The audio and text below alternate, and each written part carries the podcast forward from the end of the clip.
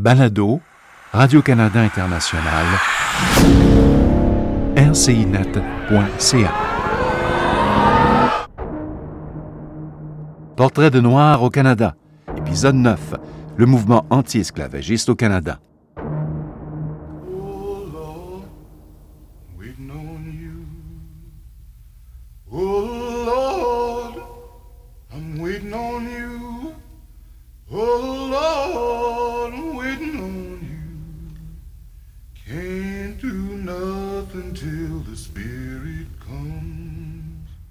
Nous défendons l'abolition mondiale immédiate et inconditionnelle de l'esclavage chose et plus spécialement en Amérique.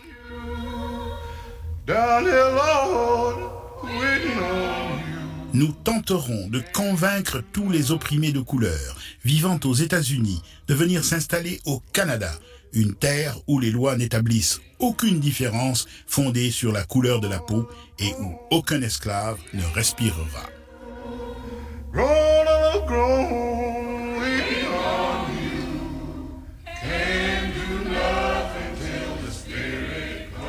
Telle était la doctrine du Voice of the Fugitive, la voix des fugitifs, journal canadien qui a encouragé le mouvement anti-esclavagiste.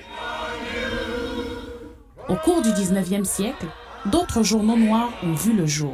Par exemple, l'hebdomadaire The Provincial Freeman, homme libre de province, publié dans la province canadienne de l'Ontario. Ce journal faisait la promotion de l'égalité, de l'intégration et de l'auto-instruction des Noirs canadiens et américains.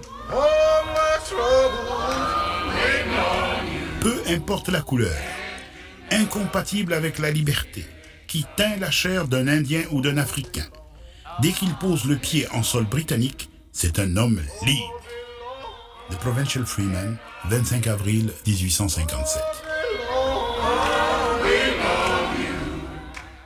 De son côté, le journal The Globe, publié à Toronto, renseignait sur les mouvements anti-esclavagistes aux États-Unis, en Grande-Bretagne et dans les colonies de l'Amérique du Nord britannique.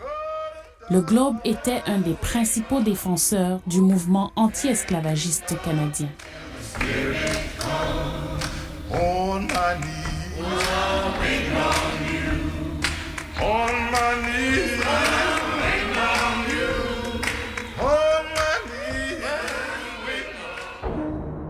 Portrait de Noir au Canada. Écoutez l'épisode 10. Marianne Chad Carey, la première éditrice noire en Amérique du Nord.